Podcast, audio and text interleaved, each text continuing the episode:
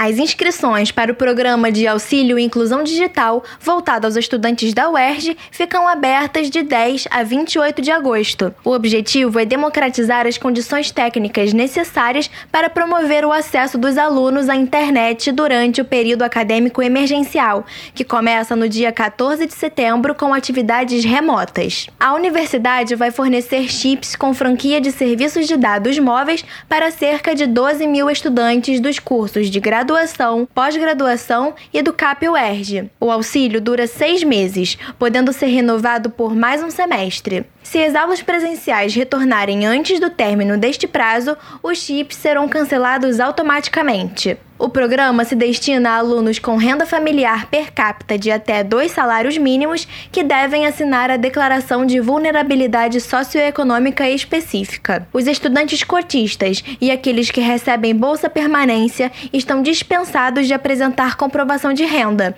mas precisam se inscrever solicitando o auxílio Inclusão Digital. O formulário de intenção do auxílio está disponível no site